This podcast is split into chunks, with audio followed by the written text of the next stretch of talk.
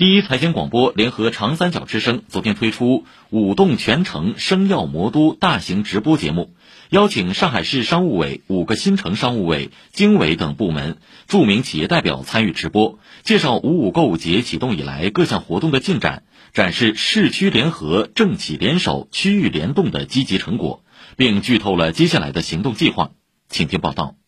那么我现在是在静安兴业太古汇，二零二一上海国际美妆节的启动仪式是在这里举行。众多本次大直播采用线上线下全媒体互动，听到从五五购物节活动现场发来的热闹实况声，直播间里的上海市商务委副主任刘敏会心一笑。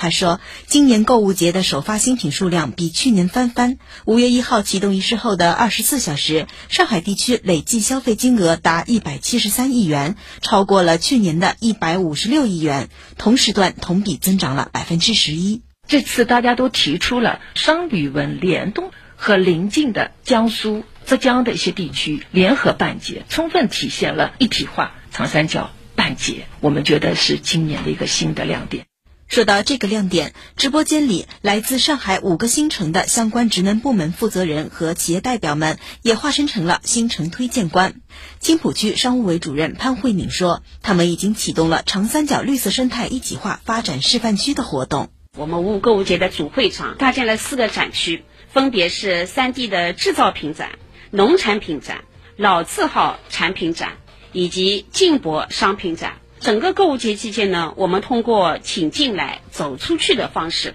推动三地的商业要素的一个流动。松江区经委副主任、区商务委副主任贾顺军，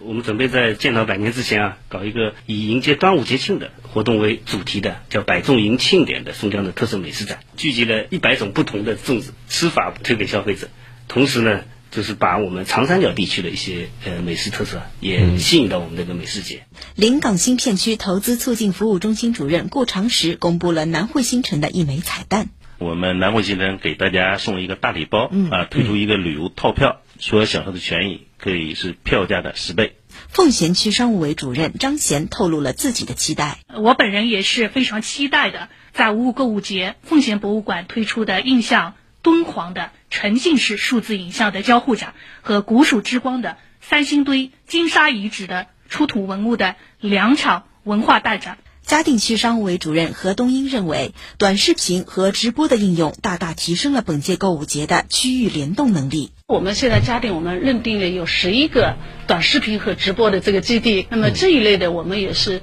助推上海直播之城的这一块的这个工作。立夏过后，气温升高，五五购物节的一千九百多项大小活动也必将让消费的热度持续升温。上海市商务委副主任刘敏推荐了一个公众号，可以一网打尽所有的活动。我们商务委有一个上海消费总动员公众号，大家能够点击三大经济、六大消费这些活动的一个安排，大大小小活动有有一千九百多项，包括一些活动的资讯。以上由第一财经广播记者唐一威报道。